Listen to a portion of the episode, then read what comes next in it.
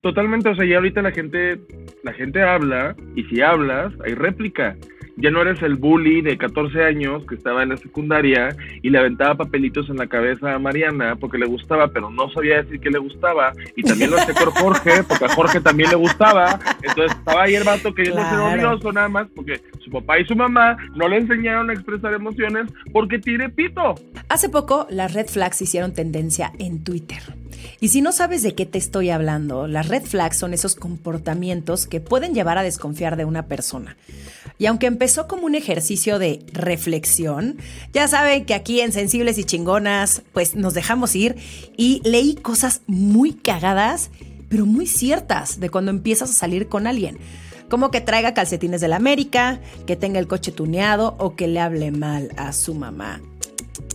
Porque a quién no le ha pasado ese típico, amiga, date cuenta, ¿cómo no viste las señales de que esa persona traía algo medio raro? Mis invitados de hoy son estandoperos y de esos que a mí me hacen cagarme de la risa. Ray Contreras, que tiene un especial en Netflix, que la verdad les recomiendo muchísimo, y su podcast Amigos Imaginarios, en el que habla de salud mental, obvio sin perder su toque de humor. E Isabel Fernández, conocida en redes como Isabel Stand que estuvo en Comedy Central y tiene un show en YouTube que tienes que ver, y se llama precisamente Cuando nadie me ve. ¿Por qué nos cuesta tanto trabajo conciliar nuestra parte vulnerable con nuestro poder? ¿Cómo manejar el trancazo de la adultez? ¿Qué significa ser mujer hoy? Lo dije muy falso, ¿no? Está en ti agarrar las riendas de tu vida y salir de tu zona de confort. Desde atreverte a cumplir tus metas hasta aprender de quienes no son como tú. Yo soy Romina Sacre y te doy la bienvenida a Sensibles y Chingonas, un podcast donde se vale hablar de todo, sin miedo a ser diferentes.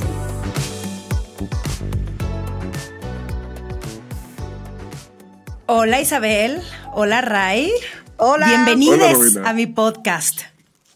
Gracias. Muchas gracias por invitarnos. Gracias por invitarnos. Vamos a arrancar. Eh, la neta, la neta, ¿cuál es esa red flag que decidieron ignorar en algún vato que conocieron, pero la dejaste pasar porque sí le traías un chingo de ganas? A ver, Isabel, venga. Una red flag, este.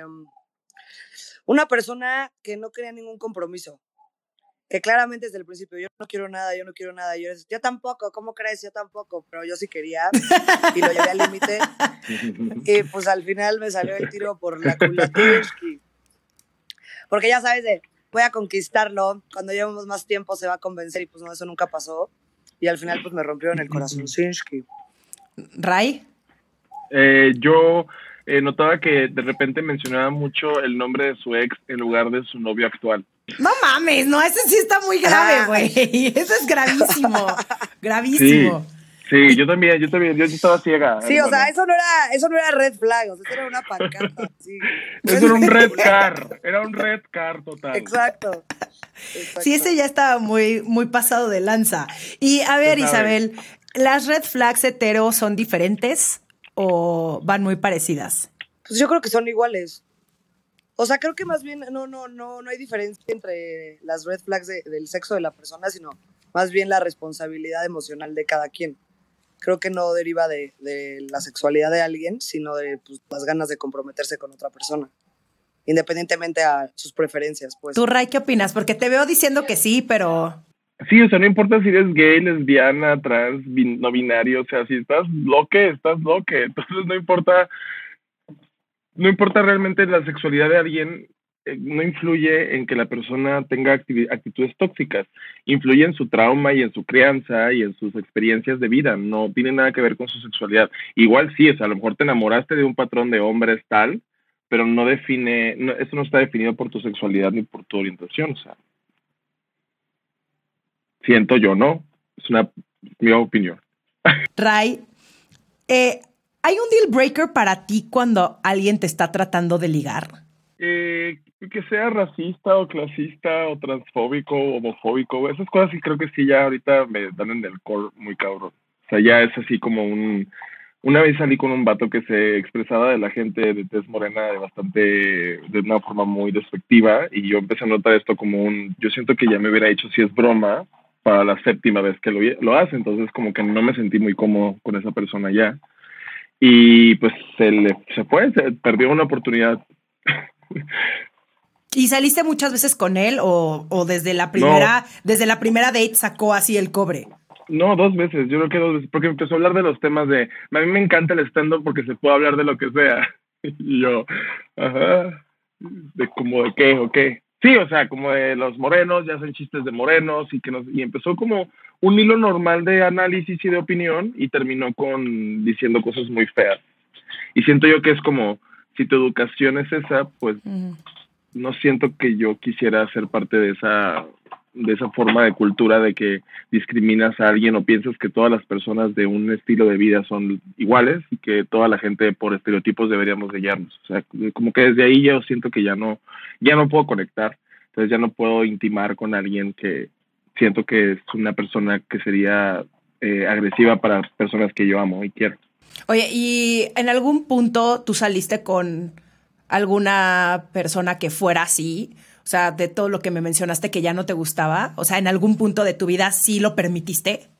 No, para nada. Yo tenía esas ideas, pero también estaba creado mucho por Televisa y Disney.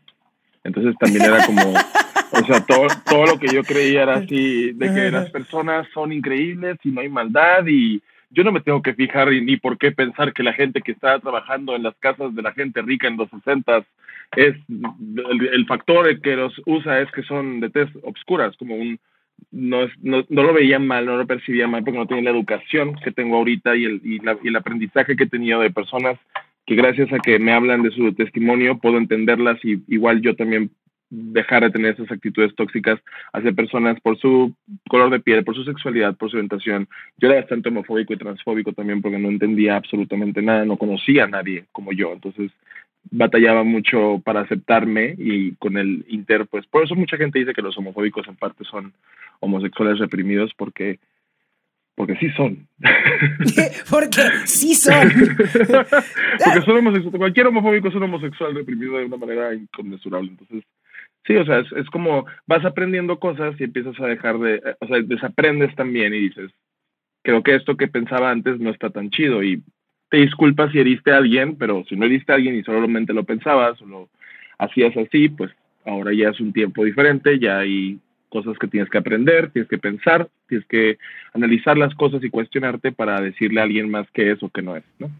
Sí, 100%, porque si antes no había este tipo de conversaciones, ¿no? Y que son estas conversaciones súper incómodas, que a todos y a todas y a todes nos confrontan, pero que en algún punto de nuestras vidas pues sí fuimos esos cretinos, ¿no? Pero porque no teníamos, no teníamos a lo mejor la información como nos llega ahora, o no teníamos... Eh, sí, estos movimientos sociales que están sucediendo, como para decir, ah, chance lo que estás diciendo ya no está bien. Y, por ejemplo, ahora que mencionas eso, em, o sea, ¿qué tanto se permite también en la comedia hablar de estos temas que ya no son socialmente aceptables. Tipo la homofobia o la transfobia. Claro. Creo que se hablan, se hablan desde, la, desde la persona que lo vive, siento yo, que es importante. Yo no puedo hablar eh, de qué hace o qué no hace la gente francesa, porque no soy francés, ni conozco a nadie de Francia y no sé hablar francés. Entonces hay muchas cosas que desconozco. Antes la comedia tenía muchos discursos de análisis y se justificaba con opinión. Mm. Entonces, de repente, si la opinión cae en un discurso de, de, odio, pues deja de ser una opinión como de expresión. No ¿Me podrías dar así como un ejemplo imaginario?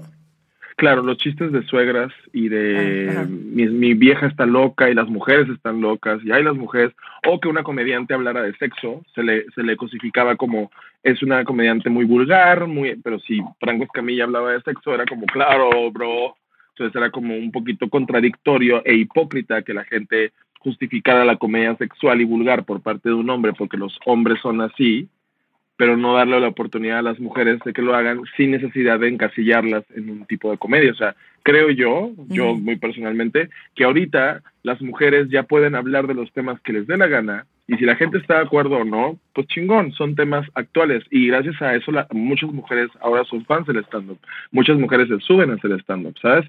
Siguen siendo cosificadas, sigue, viendo, sigue habiendo acoso, sigue habiendo muchas cosas que están increíblemente mal, pero ellas están tomando esa, esa antorcha de ahorita no, y vamos a exponerlos y vamos a hablar de esto para que se visibilice y para que la gente sepa lo que está pasando. Creo que ahorita ya podemos hablar. Antes hablar de homofobia era como de una, ay, qué hueva, ya empezó a hablar de la homofobia. Ahora te ríes con chistes que yo hago de los homofóbicos. O sea, la gente empieza a entender, la gente empieza a entender que hay una contraparte. No es lo que el hombre blanco privilegiado que está ahí parado dice y haga, heterosexual, cisgénero. Ya no es eso, ya no es el atrayente principal, el, ah, es que es bien chistoso, es bien mal hablado. Ah, ok. Qué chistoso es. Mi tío también es mal hablado y gay. Entonces, como muchas cosas que van apareciendo ahí de, de estos eh, constructos sociales que se nos impusieron, ahora ya estamos trabajando para dejar de tenerlos en un estándar de esa es la opinión pública o eso es lo que está bien o está mal, sino que es que las personas sean libres y puedan expresarse sin lastimar a otras personas u oprimirlas. Entonces ahora, si ese es un chiste del gay, pues a lo mejor el gay es un chiste de ti y te va a gustar menos porque tú no estás acostumbrado. Sí, es como señalar, ¿no? El... Claro sí, lo, no sé, a ver, o sea, no sé si lo que no sé, no sé si, no sé si lo que voy a decir está correcto o es incorrecto, pero es señalar lo mal que están ciertas personas y no porque uno crea que está güey, eh, que tiene toda la verdad, pero hay cosas que ya no son aceptables. O sea, ya el, el, hecho de burlarte a alguien por su preferencia sexual, eh, siento que ya es como muy de los 90, ¿no? O sea, o antes, es como de, ¿por qué incluso nos burlábamos de gente, o sea, como chistes de gays. O sea, eso a mí nunca me ha dado risa, o los chistes exactamente, misóginos, a mí nunca me han dado risa. Este, y eso que yo me considero una persona que acepta el humor y me gusta el humor negro y me río de la vida y obviamente hay cosas que se me hacen muy cagadas aunque yo sea mujer y también entiendo y no es como que vaya y cancélenlo, no, pero sí hay cosas que ya no están bien y que también agradezco que también los comediantes, ahora también ese sea el nuevo tipo de comedia, ¿no? Como ve nada más lo que hacen los white supremacists, ¿no? Ve lo que hacen los de QAnon, ve todos los que hacen este, güey, las teorías de conspiración y, güey, vamos a burlarnos de esas personas porque de verdad su discurso no hace ningún sentido. No, es comprobado, comprobado. O sea, no es que yo lo diga, comprobado. claro, claro. Sí, total, totalmente. O sea, ya ahorita la gente, la gente habla, y si hablas, hay réplica. Ya no eres el bully de 14 años que estaba en la secundaria y le aventaba papelitos en la cabeza a Mariana porque le gustaba, pero no sabía decir que le gustaba. Y también lo hacía con Jorge, porque a Jorge también le gustaba. Entonces estaba ahí el vato queriendo claro, ser odioso nada más. Porque su papá y su mamá no le enseñaron a expresar emociones porque tiene pito. Entonces, desde ahí analizas y dices, no es culpa nomás del güey heteronormado que está, está detrás del micrófono, es culpa de la crianza de ese güey, es culpa de, los, de, los estructos sociales que se le impusieron a él para que él cumpliera ante la sociedad una necesidad que la sociedad tiene solo por moral, solo porque tenía pito o solo porque tenía vulva. O sea, es... Ay, perdón, estoy diciendo unas palabras, no sé decir unas palabras. No, pero ¿por qué? No, cero, así está bien. tú estás un vergo. No, no, no. Aquí, aquí, se aquí se permite todo, obviamente, pero hay que, decir, las, pero hay que decir las cosas como son. es, eso, porque o porque tiene pene o porque tiene vulva, ya se te metió en una caja de cómo deberías de ser, de cómo te deberías de comportar, qué es lo que debes de hacer, qué es lo que no debes de hacer.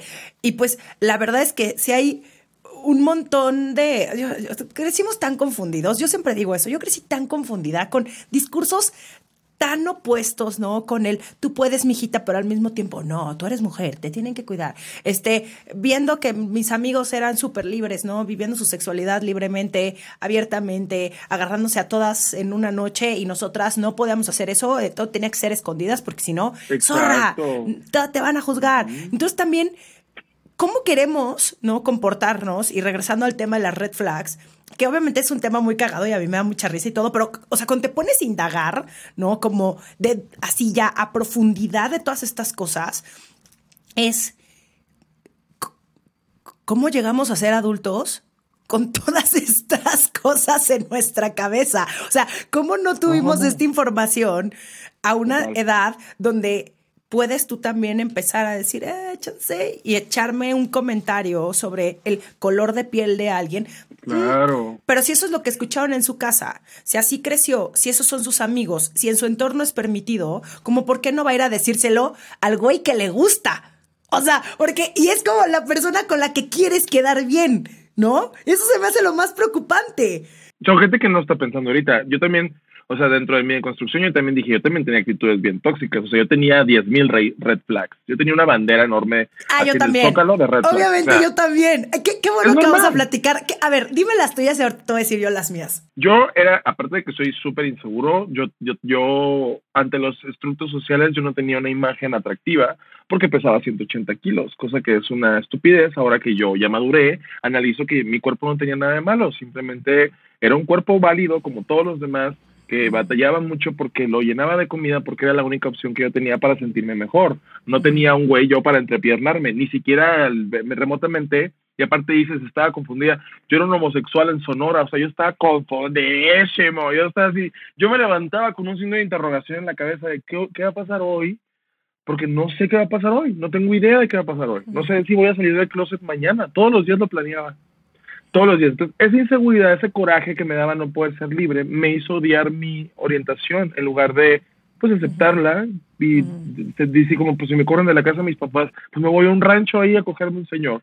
Entonces, todas esas cosas para mí eran razonables, eran como, ay, claro que lo voy a hacer. Entonces, muchas de mis defensas eran ser masculino, era comportarme muy macho, muy, muy macho alfa, porque era lo que a los gays les gusta, a los gays les gustan los hombres masculinos, entre comillas, entonces yo debería haber estado en ese estándar porque, porque es lo que la gente quiere de mí. Entonces yo viví mi heteronorma bastante y era muy de, ay, no trae pintadas las uñas el vato, jamás, así, o sea, de una manera muy, sí, o sea, antifemenino, anti, anti, casi casi misógino de una manera bien rara, como de esto ya es un pedo de que yo odio a mis papás.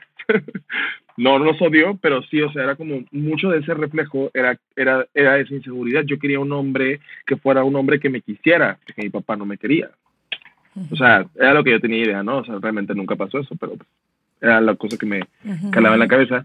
Y antes de conocer a un vato, siempre me, me, fijaba yo que sea masculino. Si el vato de repente, no sé, me decía, ay, yo el loca, inmediatamente en mi cabeza se, se destruía toda la imagen atractiva que tenía de él. O sea, yo ya no quería salir con él. Y eso me llevó mucho a ponerme barreras, muchas barreras como de pautas, donde yo no me sentía ni siquiera cómodo. Y pues yo soy aromántico, entonces yo no tengo conexión emocional con la persona que me atrae sexualmente y viceversa. Si alguien me atrae emocionalmente, no me atrae sexualmente. Entonces, no entendía que esto existía, no entendía que esto venía también de mi trauma, de mi orientación, bla, bla, bla, bla, bla, bla, bla, bla, bla. Y ahora cuando ya lo reconozco, sé que es como, ah, ok, ok, tengo que pensar en la persona, tengo que ser empático. Lo que decía Isabel, tengo que ser responsable. Los cinco minutos que estuvo Isabel. ahorita regresa. Ahorita nada más estoy terminando. Vamos a terminar tu idea y ahorita la dejamos entrar otra vez. Los tres segundos. Y bueno, mi invitada Isabel, que estuvo dos minutos. Gracias, Isabel, vete. Hola, Ray. Bienvenido a mi show. Isabel entró y dijo así como, los constructos sociales nos han hecho más daño que el PRI. Se fue a eh, y eso, como que gracias esas cosas, ahorita ya capto que para mí es como respetar. Yo, si voy a amar a una persona, no de una manera romántica per se, pero si lo voy a querer, le voy a demostrar mi afecto, se lo voy a demostrar entendiéndole, comprendiéndole y aceptándole. O sea, ayudándole a ser libre para que siendo libre sea la mejor versión de sí misma y me pueda igual a mí eh, hacer sentir lo que yo quiero hacerle sentir a esa persona, ¿sabes? Como esa empatía en pareja, no la tengo, no la puedo vivir aún, llevo 34 años soltero, nunca he tenido una salida con un vato de más de tres meses, los güeyes con los que salí son mis amigos ahora y no me traen nada, si están oyendo esto, no me, trae, no me traen nada, o sea, ustedes para mí, ustedes para mí son un árbol, son un árbol, ni siquiera una especie animal, así, son un árbol, son unas cosas que están plantadas en mi casa. Estás escuchando Sensibles y Chingonas. En un momento regresamos. Nos dijeron que podíamos ser todo lo que nosotras queramos. Y sí, pero no nos dijeron cómo. Por eso, te invito a escuchar mi nuevo podcast, Jefasa, donde resolveremos tus preguntas de la chamba. Escúchalo en exclusiva por Amazon Music.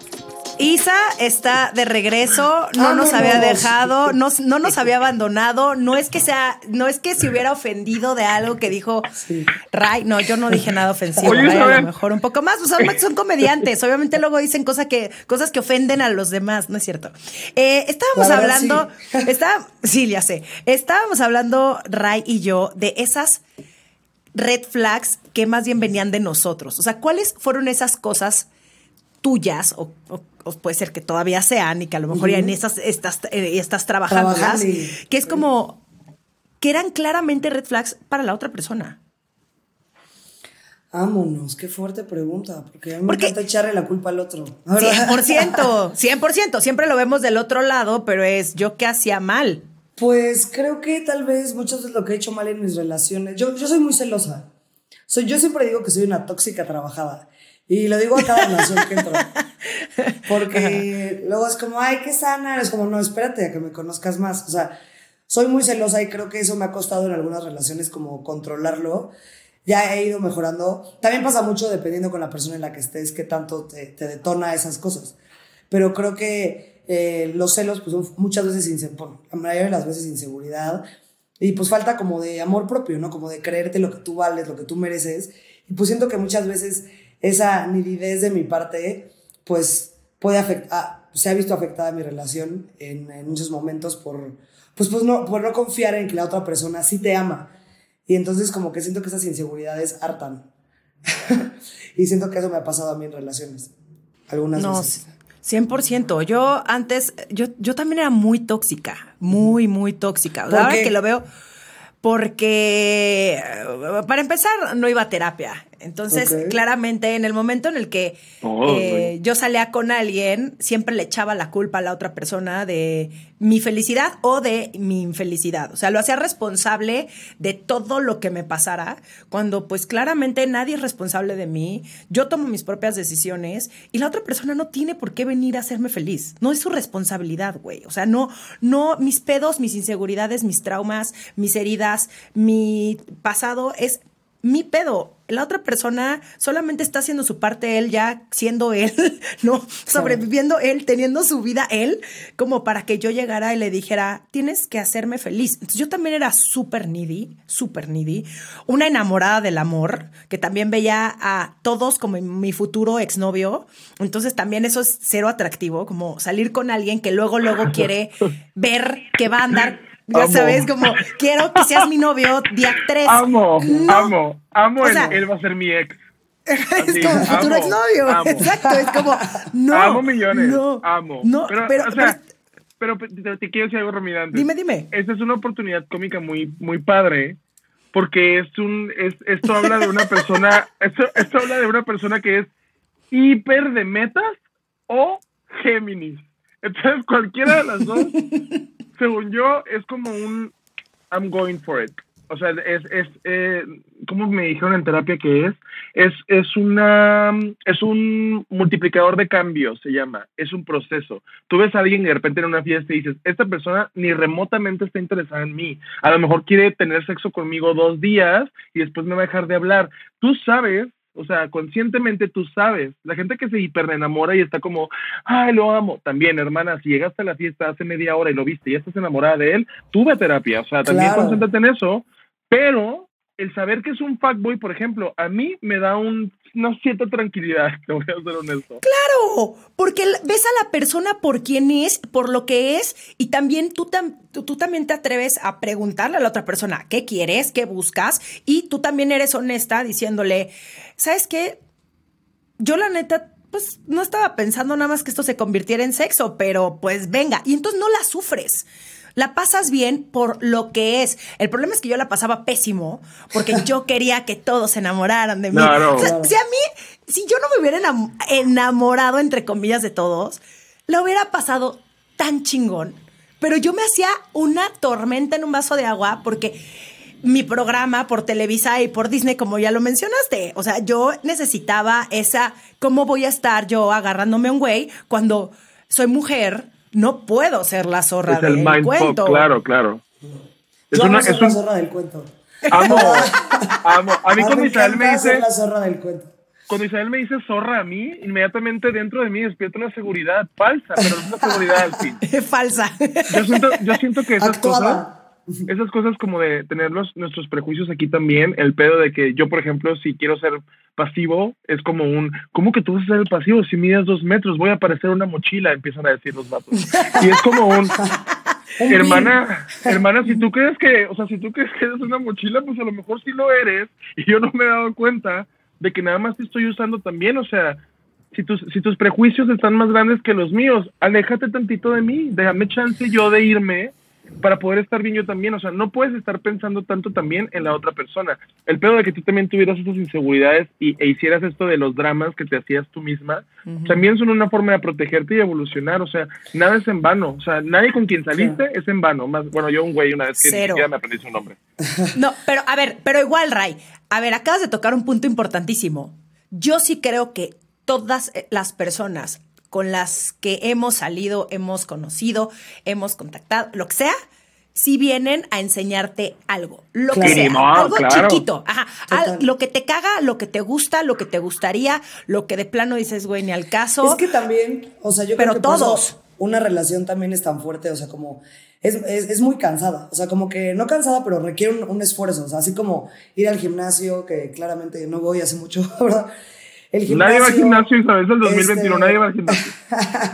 Vete a hacer CrossFit. No, como que también es una cosa que requiere mucha responsabilidad. No es así como que, ay, nada más se me antojó tener una relación. Y cuando te das cuenta de que también requiere un compromiso, pues ahí también ya entran como, pues la relación se torna diferente, ¿sabes? O sea, como que no puedes pensar, a mí me pasa mucho como, bueno, trato de pensar así, como que llegas con una persona, la conoces, y hola, ¿cómo estás? Y, esa persona tiene una historia de vida antes de que tú llegaras a, esa- ese- a su vida, ¿no? Tiene heridas, abandono, lo abandonó su padre, no sé qué su madre, herida de la infancia, herida del... Y, y no podemos asumir que nosotros vamos a llegar a la vida de alguien y va a ser como nosotros esperamos. Ni Claro. nosotros somos eso que el otro espera de nosotros al 100%. Total. Entonces a mí se me hace bonito pensar como, pues desde la empatía de, de, de aceptaste un paquete completo con una persona, ¿sabes? Como, claro. no como, ay, qué celosa, por mi caso, qué celosa, no, a ver, mis celos son miedo, son inseguridad, son este miedo al rechazo, a que me dejen. Entonces, cuando tú puedes transmitirle esa vulnerabilidad a otra persona, eh, yo creo que estás en un camino saludable. Muchas veces lo que decías ahorita, ¿no? Como de, no, yo no voy a ser la zorra, no, yo voy a hacer. Pero ¿cuántas cosas son construidas a base de nuestros propios conceptos? Nosotros nos inventamos que eso es ser zorra, que decirle a alguien, oye, yo sí quiero alguien en serio, ¿tú qué quieres?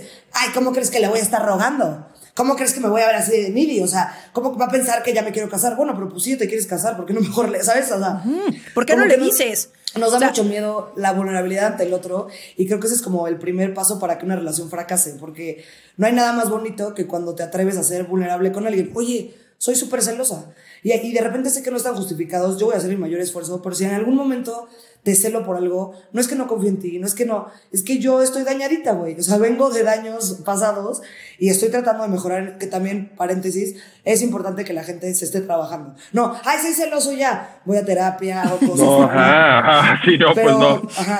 Así soy, quiéreme como soy. Pues no, Ajá. como soy. No, Ajá. cabrón, nadie te tiene por qué aceptar, ni tú te aceptas. Tú no te aceptas a ti. No. No te aceptas tú. Claro. ¿Qué- ¿Por qué te tengo que aceptar yo? No vengas aquí con tu bolsita de popó a echármela encima. Claro. No, güey. Exacto. Totalmente. Y, y ni modo, y la que soporte y todas esas cosas que hicimos los gays.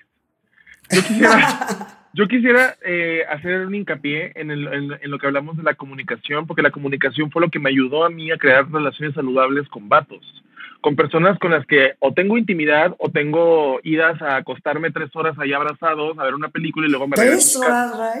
Ay, ¿Eh? ¿Aguantas tres horas? No, de abrazos, de, abra- de abrazos. Dije de abrazos. No vayan a editar mi voz y vayan a poner... Méxicos. sí, sí. No, pero ¿por qué te llamó tanto la atención? Tres horas de abrazos. Está rico, ¿no? O, no, abrazar con alguien tres Ay, horas no, está abrazinski. Isabel, ¿tú 100%. juras, juras que yo diría tres horas teniendo sexo? ¿Juras? Isabel, yo tengo sexo como, como el taxímetro, así, llevamos una hora y media, ya. No estoy aguantando ahorita, no estoy a gusto, no estoy contento. No me gusta el tiempo a mí, el tiempo nada más nos atrasa cosas, es como hacer Claro. fila, coger tres horas, es hacer fila. Entonces yo, a, a la jada.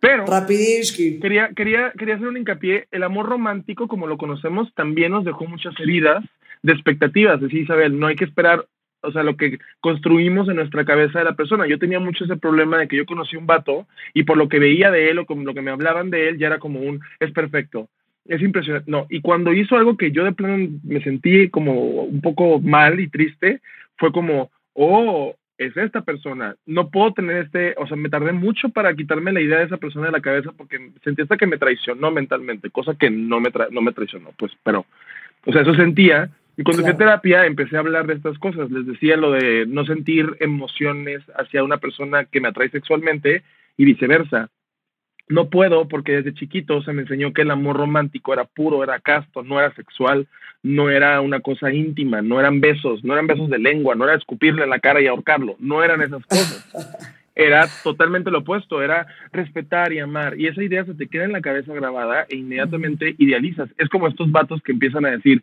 sí, yo la neta me la paso cogiendo, pero yo me voy a casar con una morra pura y casta y que de blanco y la, la, la. Es como un dudo, o sea, hasta, hasta tú en tu mente estás aceptando que no eres romántico. O sea, que eres una persona sexual, pero te estás poniendo unos estándares con una, le estás poniendo estándares a una morra aparte, que no tiene por qué tener cumplidos los estándares para ti y justificas que es una puta si te besa en la primera cita. O sea, eso para mí sí es como lo que más me lastimó, el estar idealizando a las personas, como en esta idea romántica de es perfecto. It's not, girl, it's not, it's not me, not everyone. O sea, todos valemos mucha madre y no lo hablamos. La vulnerabilidad es lo que nos ayuda a entender que también somos personas, no nada más un pedazo de carne o el anillo que vas a regalar. No, y es, y es también lo que te hace tener a la larga una relación honesta y real y que vale la pena, porque si desde el principio uno llega a conocer a alguien y poniéndose todas estas máscaras y todas estas convenciones sociales, etcétera, obviamente no te vas a mostrar vulnerable. No, no vas a ponerte a llorar en la, en la tercera cita diciéndole, güey, no mames, estoy traumada por el divorcio de mis papás. no vas a hacer eso, güey. A lo mejor y se presta el momento porque los dos llegaron a ese punto y qué bonito, güey. O sea, qué chingón. Nunca me ha pasado tan así, pero por ejemplo, con mi novio, con el que llevo tres años y medio, mi mamá, se, mi mamá le detectan cáncer, cáncer de mama por segunda vez y yo llevaba con él saliendo, no sé, tres semanas y sí hubo un punto en el que yo traté como de hacerme la cool, de... Este, no, estoy, perfecta. La verdad es que no puedo ir hoy al cine porque tengo que acompañar a mi mamá al hospital, pero luego nos vemos, así. Hasta que llegó un punto en el que uno, él fue súper como, necesitas algo, ¿en qué te puedo ayudar? O sea, cosa que nunca en mi vida había visto que alguien me se quisiera meter conmigo, acompañarme a ese proceso. Y dos, que también hubo un momento en el que yo me quebré. O sea, hubo un día en el que le dije, no puedo más. O sea, perdón, que, perdón así como de perdón que te lo dije. Me dijo, güey, nunca me pidas perdón por esto. Y sí es ahí cuando dices, ah, ok. O sea, sí hay un grado más profundo de confianza, de complicidad con esta persona. Y qué chingón. Pero solamente porque yo también lo permití. Ahora, em, hace unos momentitos Ray me contaba que comentarios racistas, homofóbicos, clasistas, claramente eran como un así no negociable para Ray, ¿no? ¿Cuáles son los tuyos, Isabel? ¿Cuáles son esas cosas que si dices, no hay forma, güey? O sea, puede tener todo e-, esto, esto, esto, esto, esto, pero si tiene estas tres, chao. Pues creo que son varias. Uno, el que, este, yo, yo soy bisexual, por si no sabías, Romina, y ahorita estoy en una relación, y ahorita estoy en una relación lésbica, mi primera relación lésbica formal, y, y me, estamos muy bien actualmente, pero al principio igual, justo ha pasado mucho esto, como que ella venía de una relación de muchas infidelidades, de mucho dolor tras sus tras tras. Y pues la neta, yo también, pero pues la neta, sí soy una persona que procura ir a terapia, constelaciones, entenderme, ¿por qué soy así? ¿Por qué me pasó esto? Ya sabes. y entonces en esta relación, esta Morinsky, me, bueno, se llama Abby, como que al principio le costaba mucho la libertad, como cada quien sus planes, cada, yo soy muy independiente. Entonces yo le dije, si eso no, creo que esa es una, si eso no cambia, a la chingada, yo no puedo, ella era como, a todo juntas, todo el día pegadas, al súper, acompáñame a bañarme, que era como, no voy a hacer vapor aquí de calor, espérame tantito, ahorita te veo afuera. Ya sabes. No, literal. no me vas a acompañar a, a, cenar y es como, güey, estoy aquí en el banco. O sea, no me puedo meter el sartén. O sea, ya sabes. Y como que sí fue lo que me costó mucho al principio porque pues creo que me siento una persona muy libre y, y soy una persona muy fiel. Entonces creo que esas cosas vienen de una, pues que no son mías claramente, y esta necesidad como de controlar, que me controlen, que me digan esto sí, esto no, eh, no, pero ni por un segundo. O sea, No, así jamás. que te No vas mames, a- yo también salgo corriendo. Sí, así, o sea, por patas, no, chao. Sí, control. Este, yo creo que que alguien no sea, digo, no es que yo me cate de ser así, pero pues, me atrae eso de la gente, alguien que no sea profundo, o sea, que no pueda ir a otros lugares. De, yo tenía un ex, un güey que, oye, nunca has pensado que la vida, no, nunca. Oye, pero no te has preguntado que por qué si no son, no, qué rara, para nada, para nada, ¿Qué, qué onda con tus preguntas? Era como, güey, piensa tantito, animal. Entonces creo que eh, la libertad, o sea, que me ¡Nunca! controlen, Nunca no puedan- me voy a comer un hongo contigo. Sí, el güey decía, suéltame, y yo, háblame de ti. No, pero alguien que no es deep me cuesta mucho trabajo. O sea, me gusta como netear la honestidad, profundizar. Y creo que alguien muy materialista. Como que alguien que le dé mucha importancia a lo superficial, al dinero, al coche, al- a la posición económica. Todo eso me da una hueva terrible de, ya viste que su casa la construyó Marco de Osturce. Es como, no, no sé, ni me importa, ni, ni me enteré. Como que, digo, padre, tras sus trastras, que qué bueno que te vaya bien todo, pero como que esta gente que basa su seguridad en lo material. No mames, no hay cosa más de hueva de la historia. Terrible. Que te pueden hablar tres horas y media de sus zapatos nuevos, que es como, ay, ya me valen no, perdóname, pero no son me horribles. cuánto costaron. No, aparte, los vatos estos que son más inseguros que nunca, que son así de, es que estoy gordo. Yo, güey, no estás gordo. Y aparte, gordo no está mal. O sea, no, no, no vengas a decirme que gordo está mal. Me siento con esos güeyes, es como, un, ves que veo, o sea, estoy súper marrano. Y son güeyes que tienen cuadritos, pues. Y ahí dices, este güey le Ah, gusta claro. aventarse para el piso. Claro. Y, es, y esta que le digas, necesidad para va a ser nada, estás delicioso, no, y aparte cuando llegan y de repente Claro. dicen, ay, seguro te tiran mucho el pedo. Es como, ese es tu primer acercamiento conmigo, decirme que a lo mejor me tiran mucho el pedo, güey. No me tira un pedo ni la señora de las quesadillas que todavía piensa que soy heterosexual. ¿Tú crees que el, tú crees que alguien me tira mucho el pedo? Y ellos de que, pues sí, no, porque, o sea, y es como, no, pendejo, no, tus inseguridades no son mis inseguridades. Y nos vamos conociendo, no tengo una responsabilidad emocional contigo. Si tu primer acercamiento es este, en lugar de decirme qué comiste ayer, por ejemplo, que es hasta más chistoso se me hace, y hablar de comida, hablar de cine, hablar de películas que nos gustan, para mínimo saber qué orientación ahí hay donde puede haber una plática chida antes de mandarnos nudes, pues sí me gustaría que fueras, no sé, como tú mismo, en lugar de querer que yo te diga, no, si estás bien guapo, ah, no, sí, ay, súper, si estás bien guapo, no, pues ¿por qué? Págame, págame para que te diga que estás guapo, Págame diga esas cosas. ¿Y, y, y qué tal que le dices, págame y te dice, órale? ¿Lo aceptas? Y yo jalo mil. Como el otro día, no sé si sepan, que digo, no juzgo cada quien que haga lo que quiera con su cuerpo, pero no sé si sepan que hay una aplicación como de Sugar Daddies. Claro. Se me hizo Seeking, seeking, se llama Seeking. Seeking No, no, no. Arrangements. ¿Sí, ¿Con qué? Digo, ¿Con K? cada ¿Con quien, qué o con pero qué? yo digo, ¿qué, qué onda, güey? Pero- Así de, hola, soy un anciano, solo necesitas tocarme el pene 10 horas para que se me pare. Este, que me digas que estoy guapo y te voy a depositar 100 mil pesos a la semana. Es como, güey, qué horror, güey. Cu- ¿Ese, ese nam- ¿Es para Android o para iPhone también? No, no sé, pero me perturbó un poco, güey. Es como, güey, no mames, vete a, no sé, al, a, a- de, de cerillita de súper, no sé, güey, pero no te vayas ahí a prostituir con ancianos, güey. Me daría mucho repele, la verdad. ¿Estás escuchando, Ray? Mira, Ray, Ray, ya- Ray, Ray está como que in between. O sea, Ray no está. ¿Sí? Yo, no estoy alejado de la posibilidad. Pero Isabel, o sea, ¿qué, qué, qué coraje te va a dar cuando yo te invite de peda Acapulco, por ejemplo, con ese dinero, no? Ahí Ah, sí, no, hay- bueno, pero- Ray, amigo mío, ¿no? Ahí Oye, sí, todo Ray, gratis. brother. Ah, no, Aprovechando. por supuesto. Si tú me dices, oye, me acabo de agarrar a un viejito de 90 años y me pagó 100 mil pesos, ¿quieres unas cubas? Vamos. sí, de pero 90 tú no. Sí, yo Pero también, yo no también. ahí. Sí, sí, sí, sí. sí, Cero, Isabel, cero, los de cero. 90 nomás quieren que los abraces y que les digas, sí, sí. Tres Y horas. que les Sí, cambies sí, el sí. pañal. Y ya, y ahí me prende eso. No, a mí no tanto. Como, alguien fue un viejito muy cochino. jamás, jamás. Sé que sí, es broma. Eh, Ray, aguas con lo que estás diciendo, ¿eh? Es probable que a lo mejor alguien esté escuchando este Unos episodio y diga... van a empezar a escribir unos ancianitos Sí, güey, te van a empezar a proponer cosas ahí muy indecorosas, pero que nos que- quede claro que Isabel y yo no estamos No a favor de eso. No le entramos Claro. a los No De repente, de repente un viejito, un viejito, una imagen de piolín. ¿Quieres coger? Y el piolín así. Es el piolín No, con el veneno. Güey, no, no, no, no, no, no, no, no. Oye, entonces, a ver. Em, ha habido veces que vieron esas red flags y porque estaban en el enamoramiento total o en el lo que una hace por pene, te lo callaste y entonces ya después que se volvió enorme, ¿no? Ya no sabes ni cómo abordarlo. O sea, ¿podemos apoyarnos de la risa para esos casos o, o cómo le harían? O sea, ya, pero ya, esta situación, o sea, donde ya salió un poquito de control y dices, güey, ya no lo aguanto, güey. Pero pues me lo estaba cogiendo cabrón y pues, pero le digo, no le digo, me quedo callado, ¿no? Yo no puedo, hermana. Yo me, yo me peleo en Twitter por así. Si alguien le dijo pendeja a una amiga mía, yo me peleo en Twitter dos horas.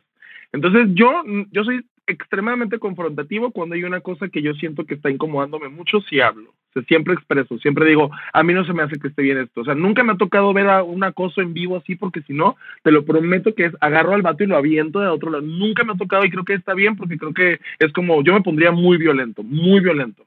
Entonces, cuando yo tengo estas actitudes y un vato de repente, por más intimidad y por más atracción que yo tenga, no va a haber una conexión. O sea, no va a haber, no va a haber se me quita todo de encima porque no sé, siento que estoy cogiendo con alguien de la verga, pues, y es como yo también ahí estoy, ¿sabes? O sea, estoy haciendo esto por necesidad, atención y por placer, más no va a terminar nada bueno, o sea, esto se va a acabar, esto es efímero, en cinco minutos más este güey va a decirme, espera, espera, espera, espera, y ya va a dejarse ahí solo. Entonces esto va a pesarme a mí dos días, dos días voy a estar pensando en, ay, pinche vato imbécil. No, ya no, ya no quiero yo. 2016 yo te olvidé. No, ¿sabes qué? Yo creo que a mí. a mí, este, en el. A mí me pasó que en mi primera experiencia lésbica, como que. Creo que ha sido la relación más tóxica que tuve. Eh, esta persona, como que no cree. Yo me enamoré, la vi, nos agarramos y yo ese día dije, soy una lesbiana. Voy con mis papás a decirles que soy una lesbiana, ya sabes. Yo decididísima, nana, que tú no como, ay, tranquila, o sea, te acaban de te, te, te tocaron una chichilla, quieres decir que eres lesbiana, espera tantito, ya sabes. Pero yo era como, no, no, es que guau, no, no, no, no, no, súper intensa. Y esta morra como que era una closetera mamona, mamona, mamona. Y yo como que me enamoré un buen. Yo le dije a mis papás, no, no, no, no, no. ¿Pero qué, por qué te enamoraste de ella? ¿Qué, ¿Qué cualidades tenía? Yo creo que, bueno, uno era actriz, X, o sea, a mí me gustan, como que me he dado cuenta que tengo ese patrón como que los actores y las actrices están bien locos, ¿no? Como que no por... Loquísimos, güey. No, por la profesión, sino por el perfil. Loquísimos. Son todos dramáticos, todos intensos, y a mí eso me encanta. Ah. Que tengo que trabajar. sí, me encanta. Y no puedo, sí puedo, no, no. Y en esta relación, o sea, para hacer el cuento corto, como que yo dije, no manches, ya ahora, según yo soy una lesbianona, ya le dije a todo el mundo, y tú no me vas a dejar aquí. O sea, como que es este miedo de eres como esta persona con la que me estoy atreviendo a dar este paso y tú te estás echando para atrás. Entonces creo que mi toxicidad de llevarlo tan lejos era como esta persona que siempre que se tocaba algún tema serio, la hacía de pedo gigante. O sea, de, oye, Romina, ¿qué opinas de qué? No, no puede ser. Entonces era como, entonces yo siempre desviaba las pláticas profundas porque era como, cada vez que tratamos de tocar un tema serio, tu, tu manera de desviarlo y de ser una irresponsable emocional es un drama y yo en mi, mi pánico era como, bueno, ya, mejor no hablamos de eso y me costó muy caro. Como el no dar a escuchar mi voz, el no decir mi opinión, el, el quedarme callada como para que las cosas estuvieran bien en vez de confrontar. Y que soy la más confrontativa, o sea, tal vez no, no, no, soy como Ray, pero, pero sí soy muy de, oye, no me gustó esto de ti, oye, no me pareció esto. Como que en mis relaciones íntimas siempre tengo que, de amigos, familia, decir, me estás cagando, me estás cagando por esto y, y siempre he creído que es mejor hablar y ya, ah, bueno, ¿por qué te cagué? Ah, bueno, tal, tal, tal, ah, ok. En vez de dejar que se acumule, se acumule, se acumule, y siento que con esta persona yo dejé que se acumulara al mil, pues por falta de amor propio máximo, de decir, con tal de que no me dejes, yo no, no lo hago de pedo y me hago la casual de, ay, no me vale, ay, no, para nada, no me importa, cuando sí me estaba importando. Entonces siento que esa fue mi manera de llevarlo al límite, como no dar mi opinión y quedarme callada de lo que yo sentía, con que la otra persona no se molestara, ya sabes. Y pues me costó un año de llorar, o sea, porque al final me acabó poniendo el cuerno, se portó la chingada, que era evidente que iba a pasar desde el día uno, pero tú, no, no, no, esto es amor verdadero, ya sabes. Sí. Y pues aquí están los 12 kilos de sufrimiento que me eché. no, sí, engordé como una marrana. O sea, esas veces que, y no es para que, para que me cojas, ¿eh, Ray? Lo digo de verdad. No, o sea, no, porque es que decías el güey que se tira al piso. No, de verdad sí me costó tristeza real. ¿Qué dices? No manches, y, yo, y yo ahorita te mando un on task, pero ahorita. Una nud. Órale, nos encontramos en la aplicación de ancianos. Ay, hola, ¿qué es aquí? No, pero quedarme callada ante eso, pues lo hizo demasiado grande que si del, día uno yo hubiera dicho, ¿sabes qué? Esto no me está pareciendo, ahí hubiera muerto la relación, pero era tanto mi miedo a eso que tras, tras, tras, tras, tras. Es lo que yo, es, es, a lo que, es a lo que yo le llamo esa vocecita interior, ¿no? Y todas y todos y totes la tenemos. Y te dice que por ahí no va, que no se siente bien, porque encima de todo, si no la quieres escuchar, tu cuerpo reacciona. O sea, tu cuerpo se altera, no está, o sea, es como estas personas que te quitan la energía o cuando sientes mucha angustia con alguien, más bien más bien angustia no con alguien, más bien que sientes angustia, o sea, que esa persona te provoca angustia, ansiedad, que no estás en paz, que como que te volviste esa persona que no puede estar tranquila. Ah, esas son todas así las señales de que esa persona no te hace bien. Y en cambio, somos buenísimos para ignorarlas y decir, no, no, no, es normal, porque nos vendieron esta idea de que el amor eh, verdadero, güey, cuesta un chingo, y ajá, cuesta un chingo, y, entre, y que nada es fácil al principio, y que... vas a llorar, vas a llorar, vas a estar triste, y yo, cállense la verga mejor. No, y no es cierto, y es que no es cierto, porque si es así, o sea, si te está robando tu paz y te está prácticamente quitando quitando, y, o, sea, quitándote de la persona que eres, ¿no? Eh, no vale la pena. O sea, esa yo creo que es así la red flag número uno. Esta persona no me hace bien. ¿Cómo me siento con esta persona? Ajá. O sea, la brújula es tu paz. Es como, mis amigas me decían en esta relación, me dijo, ¿dónde estás? O sea, íbamos a un restaurante y yo, tras, tras, tras, na, na, nunca estaba presente, cualquier cosita me malviajaba, era el detonador de mi día. O sea, si estábamos bien, mi día era increíble. Si por algo algo salía mal, así me, me estuvieran pasando cosas increíbles, yo me sentía de la chingada.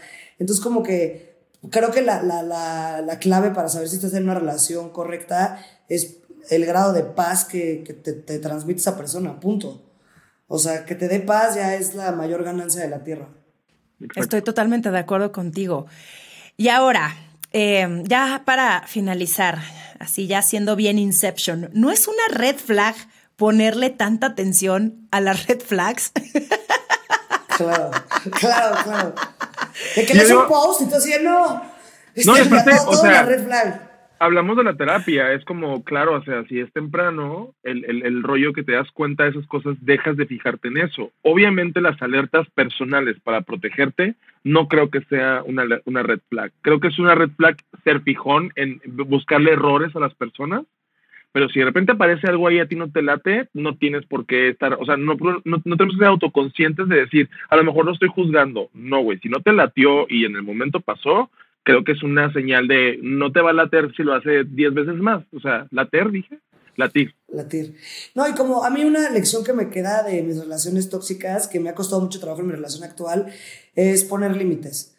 O sea, y típico niñito chiquito que le dicen, los límites son amor. Que sí es cierto, o está el niñito ahí jugando con un cuchillo y la mamá, no, Juanito, te vas a cortar. Y el niñito, ah, no, porque pues, no entiende que la mamá lo está cuidando de que se saque un ojo, o que se caiga un barranco o se ahoga en una alberca. Y cuando eres grande, pues esos límites ya no están tus papás, ya no está el profesor, esos límites te los pones tú. ¿Hasta dónde me puedo lastimar? ¿Hasta dónde llego? Y como que es muy importante no necear con eso. Es como, a mí nunca me va a hacer infeliz una persona que me controla. Por más de que la force, por más de que jamás. Y estos son mis límites.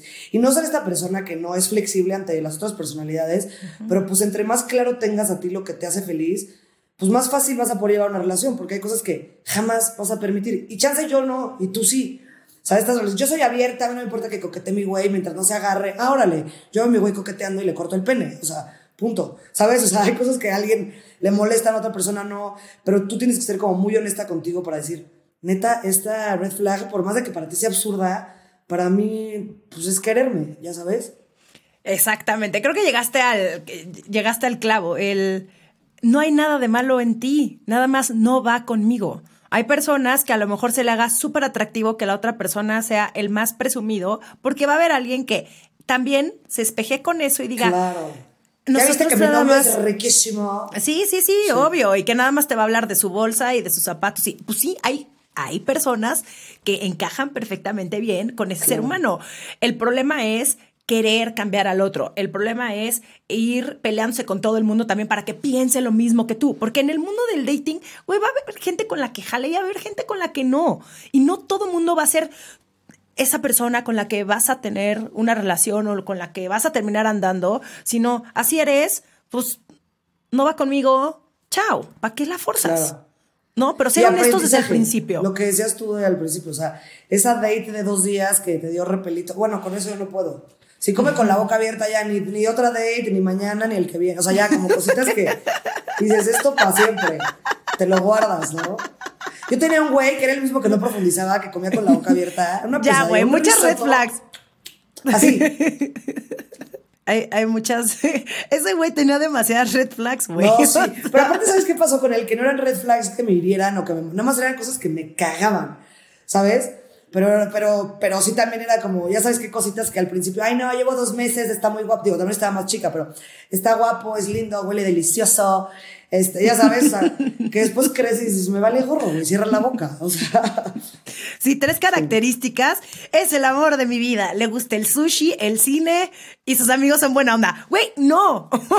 es el amor de mi vida, respira. Cero, cero, cero, güey, o sea, los 13 todavía, pero ahorita a esta edad ya no. Sí, ya em, Muchísimas gracias. Gracias por haberme acompañado a platicar. Gracias Isabel por los 15 minutos que estuviste aquí platicando conmigo. Ray se echó todo el podcast. es cierto. Eh, no, el tiempo, el tiempo fue muy equitativo. todos, todos. Ahí le cortan la parte que no estuve.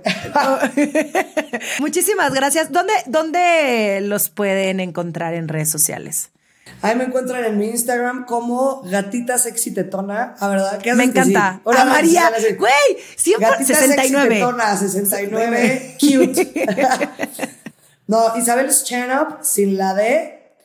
Y en mi canal de YouTube, Isabel Fernández. Y muchas gracias, Romina. Yo era tu fan desde antes. Así que gracias por invitarme. ¡Qué chingón! Romina Sacre te quiere invitar. Y yo, no manches, yo la conozco. es, de verdad, muchísimas gracias por haber venido. yo también amo todo lo que haces. Muchas gracias. y Ray. Eh, a mí en Ray Contreras R en todas las redes sociales. Pero pues si quieren mejor hablar y pues, está mi podcast, Amigos Imaginarios, donde pues ya tuve a Isabel al gusto, próximamente Romina también, claro que sí. Y pues hablamos de salud mental y comedia. Y pues no soy psicólogo, pero voy a terapia también, entonces hablamos de temas ahí de repente con recomendaciones y también recomendamos a muchos terapeutas que estén a la mano ahí para ustedes, eh, no cobran caro y son muy accesibles, son personas que quieren ayudar y entonces pues felices de poderles darles una plataforma también. Y ya, es todo. Gracias a ti por invitarme, Romina, te quiero mucho y pues nos vemos en el podcast también para que ya vayas pensando en qué tema. Por favor, sí. Les mando un abrazo gigante. Muchas gracias, me la Un abrazo. Bye bye. bye bye. Esto fue Sensibles y Chingonas. Síguenos en Instagram y Facebook como Sensibles y Chingonas. Y no olvides suscribirte a nuestro newsletter en sensiblesychingonas.com, diagonal newsletter.